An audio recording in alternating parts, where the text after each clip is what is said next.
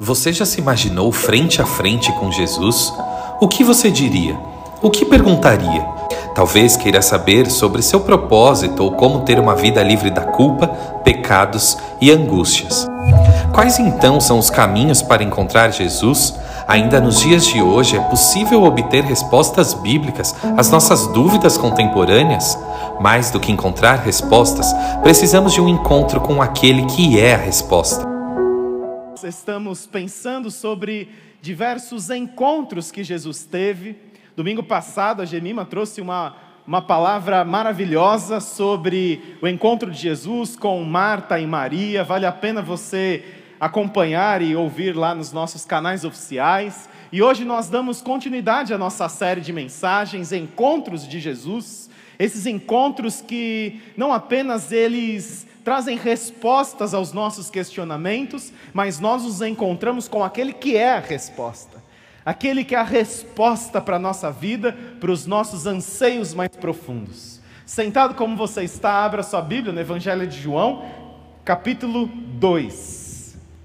Quem esteve aqui de manhã? Quem esteve aqui na celebração da manhã? Levanta a mão. Bastante gente. Vocês viram que nós recebemos uma nova família afegã uma nova família de refugiados, nossa igreja, nós temos alegria de fazer parte da solução. E aquilo que Deus está fazendo no nosso mundo. Eles são muçulmanos sunitas, a primeira família que nós recebemos, eles eram muçulmanos xiitas, e nós temos tido a alegria de testemunhar de Jesus Cristo para essas famílias. E a primeira família, agora já seguiu a sua vida, está em outro lugar, e nós temos a alegria de receber uma nova família cujo filho irá estudar no nosso colégio batista. E a nossa é, oração e a nossa expectativa é que eles recebam da palavra de Deus, principalmente através do nosso testemunho de acolhimento, e o Senhor vá falando ao coração deles também.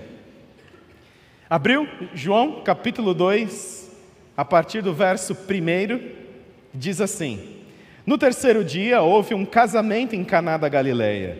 A mãe de Jesus estava ali. Jesus e seus discípulos também haviam sido convidados para o casamento. Tendo acabado o vinho, a mãe de Jesus lhe disse: Eles não têm mais vinho. Respondeu Jesus: Que temos nós em comum, mulher? A minha hora ainda não chegou. Sua mãe disse aos serviçais: Façam tudo o que ele lhes mandar. Ali perto havia seis potes de pedra do tipo usado pelos judeus para as purificações cerimoniais. Em cada pote cabiam entre 80 e 120 litros.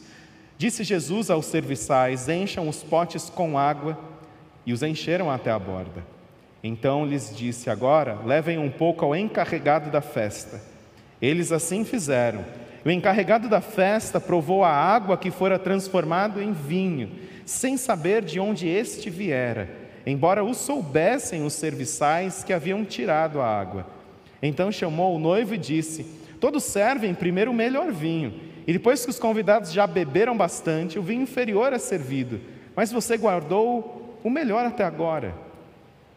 Este sinal miraculoso em Caná da Galileia foi o primeiro que Jesus realizou. Revelou assim a sua glória e seus discípulos creram nele. Vamos orar mais uma vez? Senhor, que alegria estarmos juntos nesta noite de adoração, de celebração, e continue a falar a nós e a falar também através da tua palavra. Em nome de Jesus que nós oramos. Amém. Jesus, dentro da sua agenda, ele tinha espaço para celebrar a vida. É interessante como muitas vezes nós encaramos a vida cristã como um espaço para onde não há lugar para alegria, para o prazer e para festas. Jesus ele foi para uma festa. E se tinha alguém que tinha uma agenda extremamente comprometida com assuntos verdadeiramente sérios, era Jesus.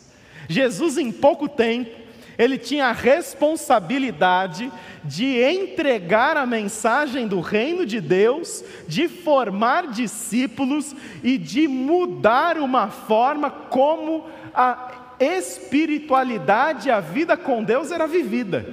E Jesus, dentro dessa sua agenda de uma pauta tão vital, tão crucial. Jesus ele tinha tempo na sua agenda para estar com seus amigos, para celebrar, para estar numa festa. E Jesus está numa festa de casamento.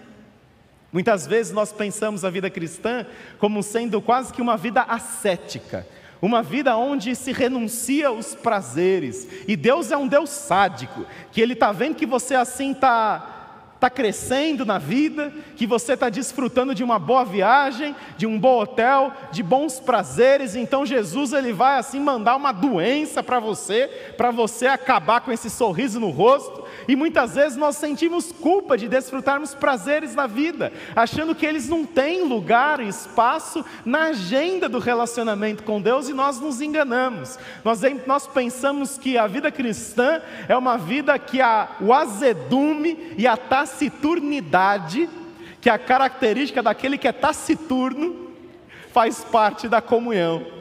E o que é o taciturno? É justamente aquele lá que não tem alegria, que falta o prazer, aquela cara fechada, aquela cara amarrada, que é uma lista de 300 milhões de coisas que não pode isso, não pode aquilo, não pode aquilo outro.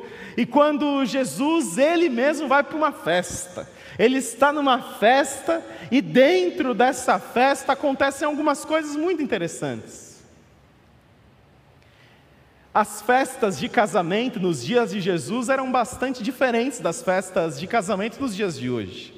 Hoje, quando nós vamos nos casar, nós juntamos dinheiro né, para prover aí uma boa festa para os nossos convidados, uma noite. Naquela época era uma semana. Você imagina se uma noite já custa caro, imagina você ter que prover uma festa de uma semana, uma semana para os seus convidados. E se tinha algo que não podia faltar na festa dos judeus, que tinha música, que tinha dança, que tinha risada, que tinha alegria, algo que não podia faltar era o vinho. Vinho, dentro da cultura judaica, sempre foi sinônimo de alegria, de celebração, de festa, de júbilo, e não podia faltar vinho. E Jesus está numa festa, Jesus está se divertindo com seus amigos. E de repente algo inesperado acontece: o vinho acaba. E o vinho acabar era o maior embaraço social que aqueles recém-casados teriam que carregar para o resto das suas vidas uma festa em que eles não foram capazes de prover o vinho, de prover a bebida mais importante dentro da cultura judaica e, e o vinho então tinha simplesmente acabado. E aquilo seria um grande embaraço para aqueles recém-casados. E você já imagina aí o pessoal tirando o celular, comentando lá nas redes sociais: Ih, o vinho acabou da festa, olha que mico aqui, nossa, que situação complicada. Estou diretamente aqui de uma festa, fazendo uma live onde o vinho acabou e aquele casal já teria que lidar com uma situação extremamente complexa, socialmente falando, porque o vinho tinha acabado. E a primeira lição que nós aprendemos na nossa caminhada com Deus é que justamente vinhos acabam. Vinhos acabam. O vinho era o sinônimo e o recurso de alegria, de festa, de celebração. E se tem algo que você coloca a sua alegria, a sua celebração, isso vai acabar um dia. E vinhos acabam. O inesperado ele acontece.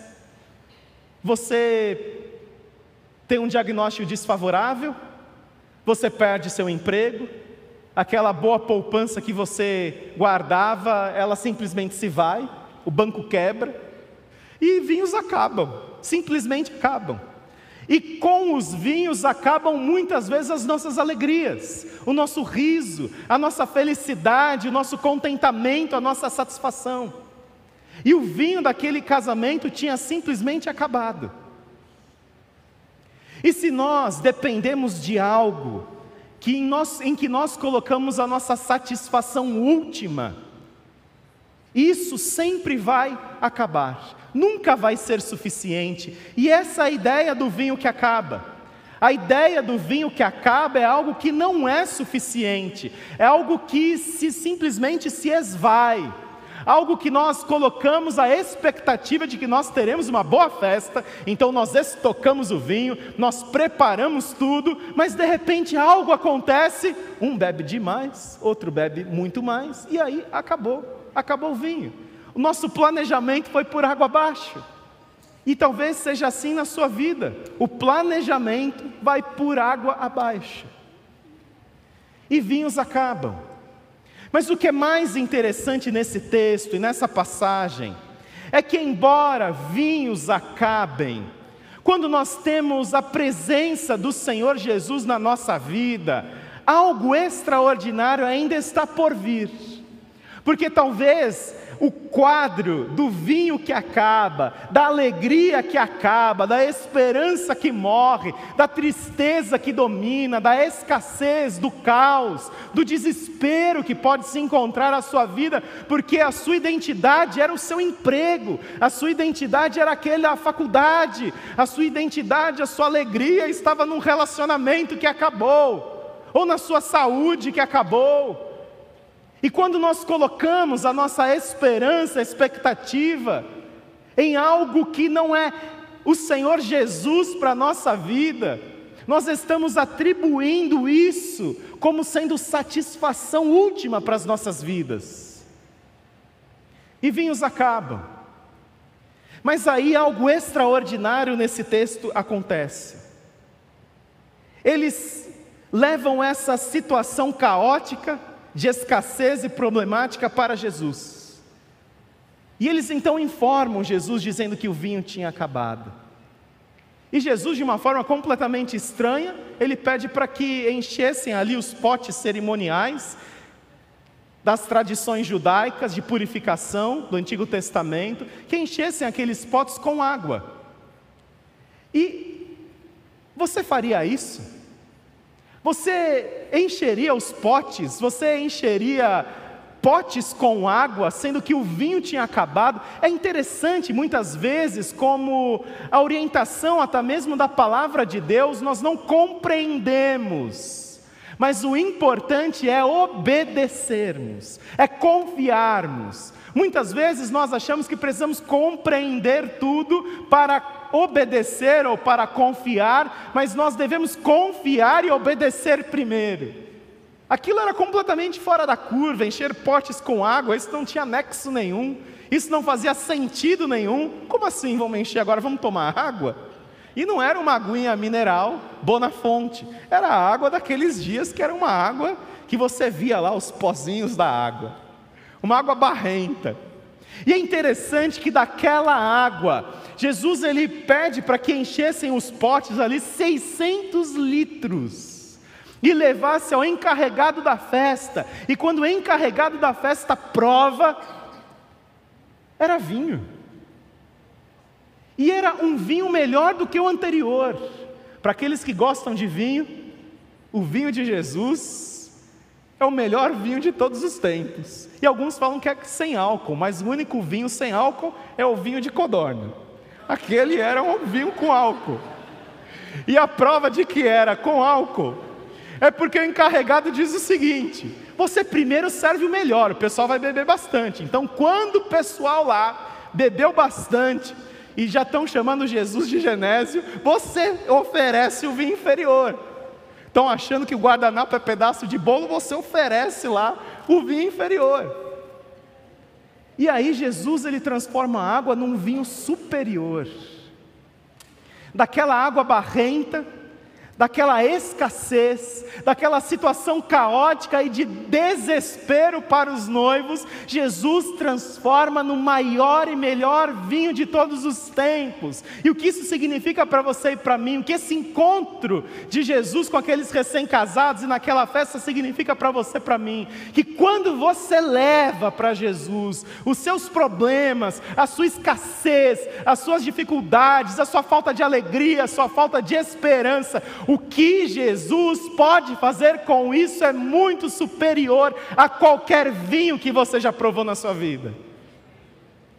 O que Jesus pode fazer é muito mais, porque não é isso que nós cremos, num Deus que faz infinitamente mais do que tudo que nós pedimos ou pensamos, e a porção de Jesus ela é farta, ela é generosa, 600 litros. O pessoal já tinha bebido bastante, mas ainda tinham 600 litros para eles provarem, para eles tomarem. A porção de Jesus é generosa, a porção de Jesus ela é farta.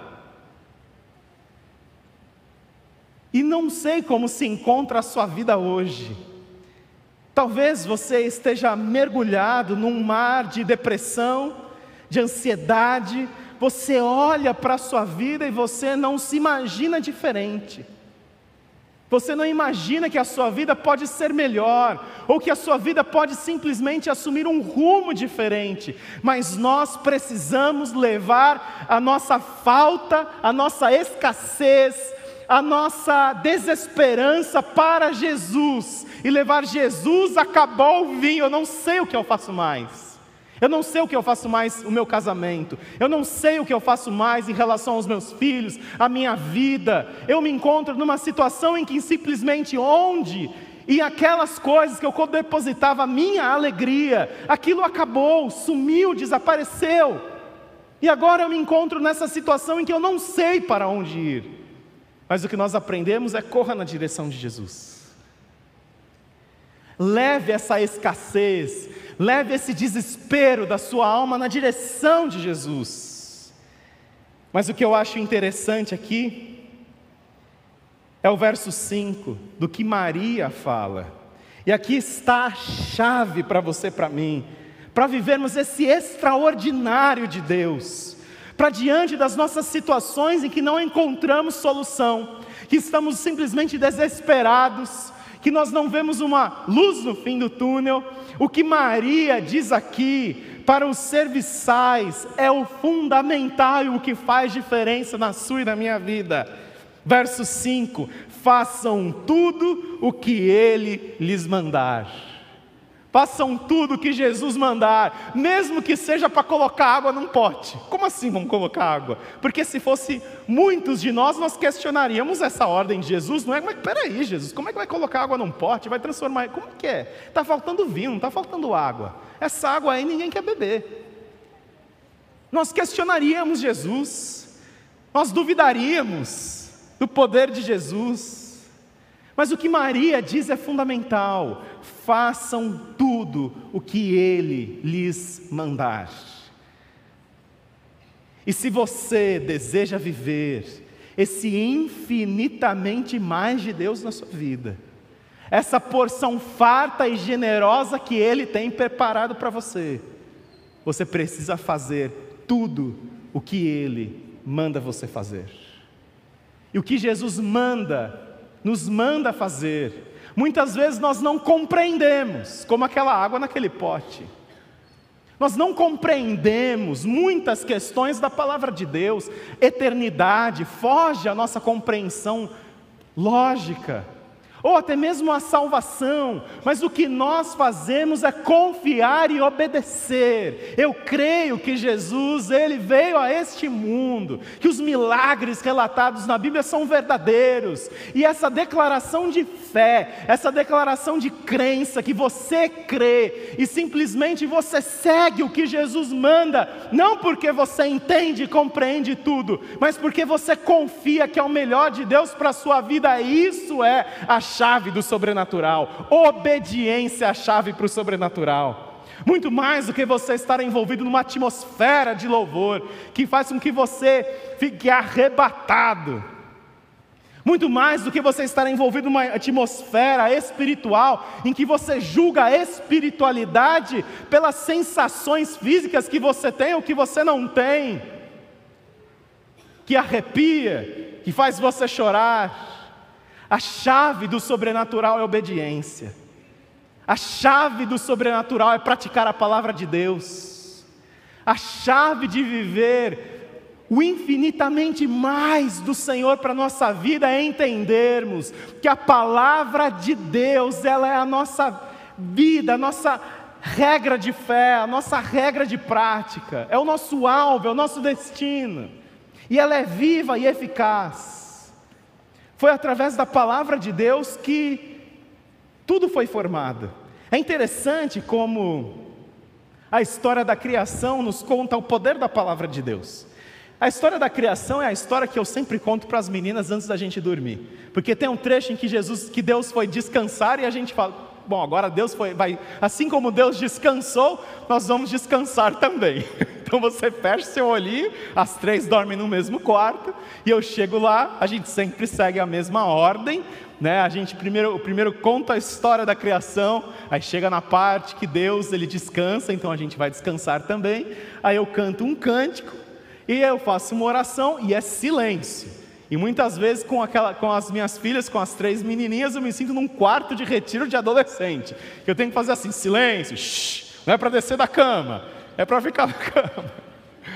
E a história da criação eu conto toda noite. No primeiro dia, Deus criou a luz, e aí pá, acendo a luz ali, mostra a luz. E é interessante como a gente repetir as histórias, a gente vai observando coisas que a gente não tinha observado antes. E o que me impressiona na história da criação, nos seis dias da criação, é o poder da palavra de Deus em chamar a existência o que não existe. E por isso, uma teoria que descarta Deus como Criador, ela é tão nociva e perigosa, porque a Bíblia diz que Deus intencionalmente criou o mundo pelo poder da Sua palavra, e quando nós dizemos que não, não existe um Criador, foi um processo de evolução em que não há uma supervisão desse processo, simplesmente aleatório e casual. Como? A Bíblia nos diz que Deus intencionalmente disse que haja luz e houve luz. É interessante o poder da palavra de Deus. Eu não sei se você já experimentou o poder da palavra de Deus na sua vida. O poder da palavra de Deus que chama a existência o que não existe mais. Porque talvez essa seja a sua esperança, essa seja a sua alegria, essa seja o quadro, esse seja o quadro da sua fé não existe mais, está morrendo.